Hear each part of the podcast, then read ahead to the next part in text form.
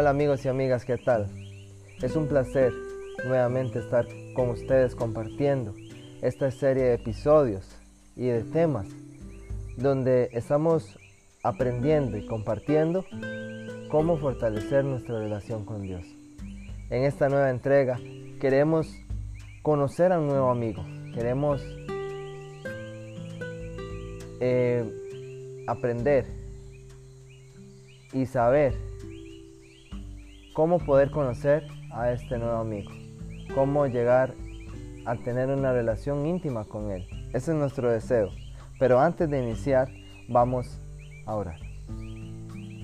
Buen Padre, estamos sumamente agradecidos por cada uno de tus bendiciones, por cada una de esas maravillas que tú haces por nosotros y en nosotros. Gracias Padre, porque una vez más estamos aquí compartiendo estas claves para fortalecer nuestra relación contigo, Señor.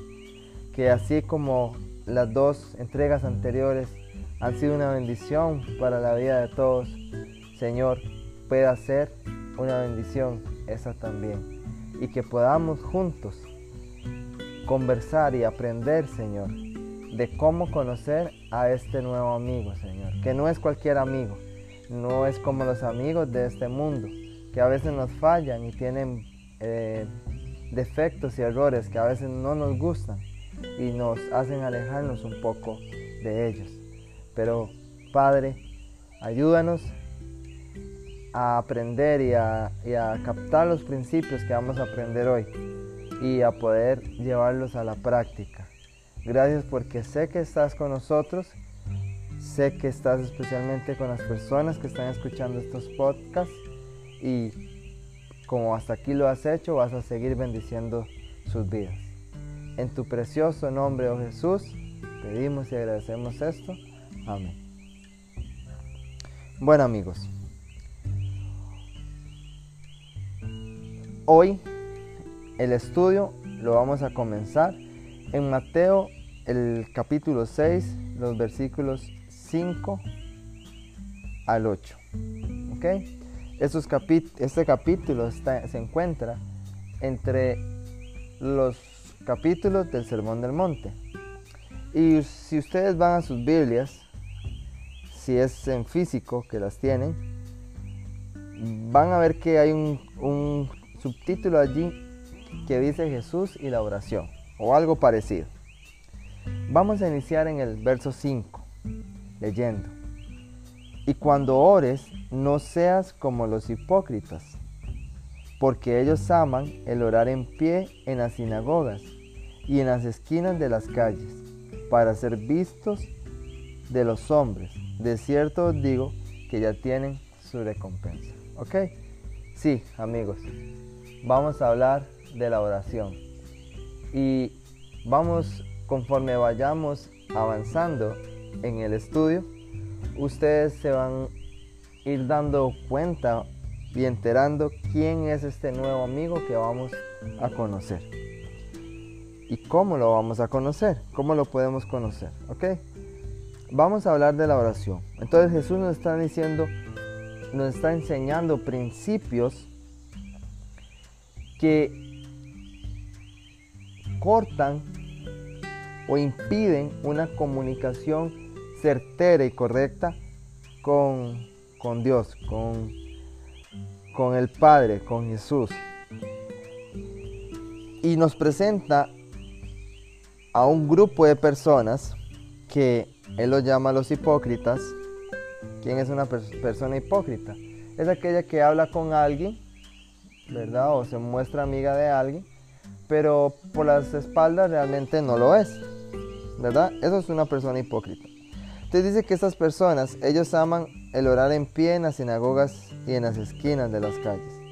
Busqué un poco más a fondo qué quería decir esto y descubrí o encontré que Jesús estaba refiriendo acá a que los fariseos, cuando ellos oraban, tenían horarios establecidos de oración y entonces donde quieran que estuviesen, cuando sonaba la alarma para orar, ellos dejaban lo que estuviesen haciendo, sin importar dónde estuviesen o donde se encontrasen, ahí se detenían y empezaban a orar en voz alta. Pero dice Jesús que esto lo hacían simplemente porque ellos aman ser vistos de los hombres.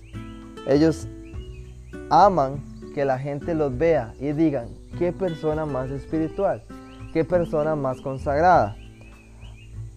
Pero también Jesús aquí, el principio que nos está enseñando es que para hablar con Dios, como es mi amigo, no hay horarios preestablecidos. Y les pregunto, ¿será que hoy a nosotros nos pasa eso? ¿O hay, o hay personas que les sucede esto? Y claro, yo era uno de esos, me ocurría.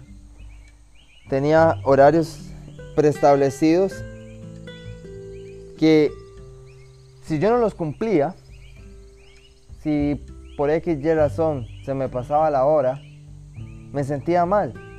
Y más que todo en las mañanas. Si no me levantaba a X hora, me levantaba más tarde, sentía que Dios ya no estaba conmigo, que Dios no me escuchaba, de que ya había perdido la bendición.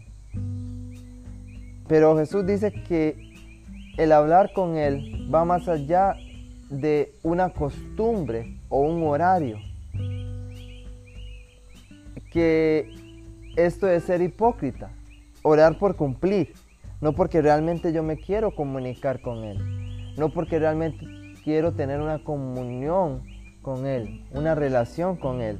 Entonces el primer principio es, nosotros podemos orar en cualquier momento del día y va más allá. Podemos pasar en comunión o en comunicación con Él todo el día, no necesariamente en horas específicas. Y porque quizás se me pasó esta hora, ya Dios no me va a escuchar durante todo el día. Yo puedo ir a, donde Él y decirle, Padre, sinceramente mm, me dormí, me agarró sueño, anoche me acosté muy tarde, no me pude levantar a la hora que me gusta levantarme para encontrarme contigo y conversar.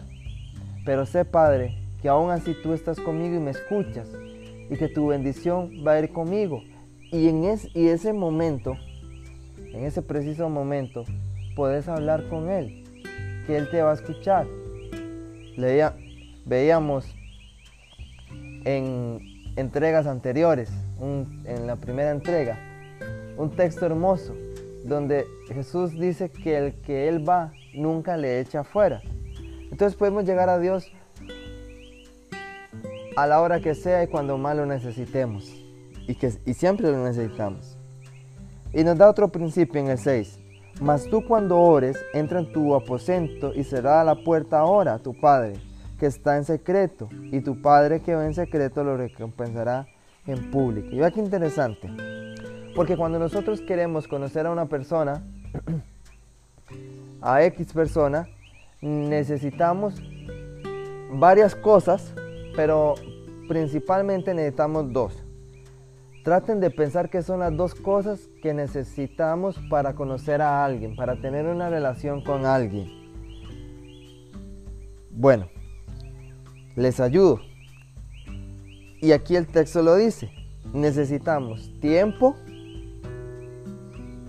y necesitamos privacidad o intimidad. Por eso Dios nos está diciendo, más cuando tú, más tú cuando ores, entra a tu aposento. O sea, privacidad y cerrada la puerta, ora a tu Padre que está en lo secreto. Tiempo. Y tu Padre que ve en lo secreto lo recompensará en público. Y es interesante porque Dios, eso me hace recordar una relación entre un esposo y una esposa. Cuando el esposo y la esposa quieren estar juntos en intimidad, ellos hacen precisamente eso. Van a su aposento, van a su cuarto, cierran la puerta y en la privacidad ellos tiene la intimidad. Dios acá nos está diciendo que Él se quiere unir con nosotros. Él quiere estar tan estrechamente unido y tener tal privacidad tal relación como, el, como, la, como lo tiene el esposo y la esposa. Ese es el tipo o el nivel de relación que Dios quiere tener con nosotros. Muy íntimo, de mucha confianza. Pero para ello necesitamos tiempo y necesitamos privacidad para conocer a Dios, para poder conversar con Él. Que leíamos en Juan 17.3 que la vida eterna está en conocer a Dios. ¿Cómo conozco yo a Dios? ¿Cómo conozco a ese nuevo amigo? ¿O cómo hacer ese nuevo amigo? ¿O tener esa nueva amistad con Dios? Necesitamos tiempo y necesitamos privacidad. Y cambiar un poquito los conceptos que tenemos acerca de la oración. Ese es el segundo principio. El tercer principio es el 7 y el 8. Y orando, no uséis vanas repeticiones como los gentiles, que piensan que por su palabrería serán oídos. No os hagáis pues semejantes a ellos, porque vuestro Padre sabe de qué cosas tenéis necesidad antes que vosotros le pidáis. Aquí el principio es no usar vanas repeticiones. ¿Y será que nos pasa eso a nosotros? ¿Hemos caído en eso? ¿Nos hemos visto tentados a usar vanas repeticiones? Claro, tal vez no es que nos enseñen así directamente, pero por, la, por el ejemplo y la práctica, vemos una estructura de oración donde yo tengo que empezar con esto, después tengo que decir esto, después esto y esto y esto. Y al final nos damos cuenta que todos los días estamos haciendo la misma oración, pidiendo por las mismas cosas de la misma manera. Esas son vanas repeticiones. Y Jesús nos dice aquí, el principio es no caer en utilizar vanas repeticiones. Porque imagínate este escenario. Tú estás conociendo a una, persona, sea hombre o mujer, y usted todos los días le habla del mismo tema y, y con las mismas palabras. ¿Cuánto tiempo resistiría esta persona con usted? ¿Cuánto tiempo te soportaría? No mucho. Rápido se cansaría y, no, y no y posiblemente no va a querer ser más tu amigo o conversar más contigo. De igual forma, como Dios es una persona, Jesús es una persona, un ser, una persona, no una persona como nosotros, pero tiene personalidad, es alguien con Dios podemos hacerlo así igual, igualmente. Conversar con Él como si Él estuviera presente. Y en la próxima entrega te voy a enseñar principios de cómo conversar con Dios, de qué manera hacerlo. Unas, te voy a dar unas herramientas que las ponga en práctica para que tú puedas iniciar esta relación con Él de una manera distinta. Pero bueno, hoy vamos a ver la parte bíblica, de que eso tiene principios bíblicos. Entonces, Dios nos, Dios quiere tener esta clase de relación con nosotros. No usando vanas repeticiones y no orar por costumbre, no orar porque, porque sí, sino realmente conversar con Él. Ahora vamos a ver otros principios que lo encontramos en Lucas 11 capítulo 11, versículos del 1 en adelante. Vamos a ver, dice, aconteció que estaba Jesús orando en un lugar y cuando terminó, uno de sus discípulos le dijo, Señor, enséñanos a orar como también Juan enseñó a sus discípulos. Vea qué interesante, porque estoy seguro de que los discípulos sí sabían orar, puesto que venían de una de familias hebreas, de familias eh, de la nación judía. Sí sabían orar, pero en Jesús vieron algo distinto que ellos dijeron, nosotros queremos orar como tú oras. Y hay una comentadora cristiana que ella nos explica que el tipo de oración que estaba teniendo Jesús con, con su Padre era tal que era como si su Padre estuviera allí presente como si su padre estuviera allí físicamente, en persona.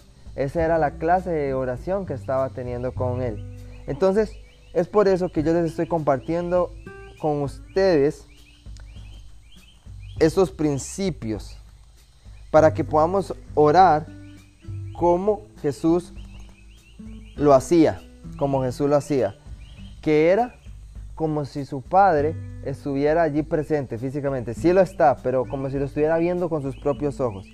Esa es la clase de oración que te quiero enseñar, de con esa clase de conversación con Dios, como que si Dios estuviera allí presente, como si Jesús estuviera allí presente. Entonces Jesús les dijo lo que ya les había dicho en Mateo 6, eh, que estábamos viéndolo, que ahí Jesús enseña al Padre nuestro. Y Jesús les vuelve a repetir los principios que hay en el Padre nuestro. Y empieza, Padre nuestro, Padre nuestro. ¿Qué nos está diciendo Jesús aquí? Que nosotros, al acercarnos a Dios, lo podemos ver como un Padre. Y tener una confianza con Él como un padre terrenal ama y cuida de las necesidades de sus hijos, cuanto más vuestro Padre que está en los cielos os dará buenas cosas a los que le pidan. Esto está en Mateo 7:11.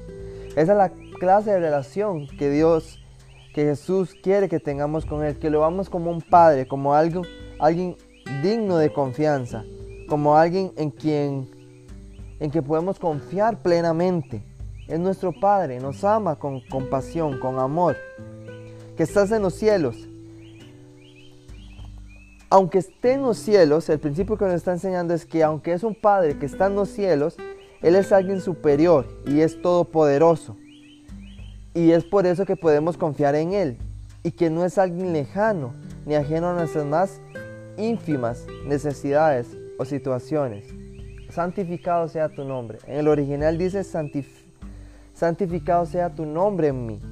¿Cómo podemos santificar el nombre de Dios en nosotros? No podemos santificar su nombre ni representarlo ante el mundo, a menos que nuestra vida y carácter representemos la vida y el carácter de Dios.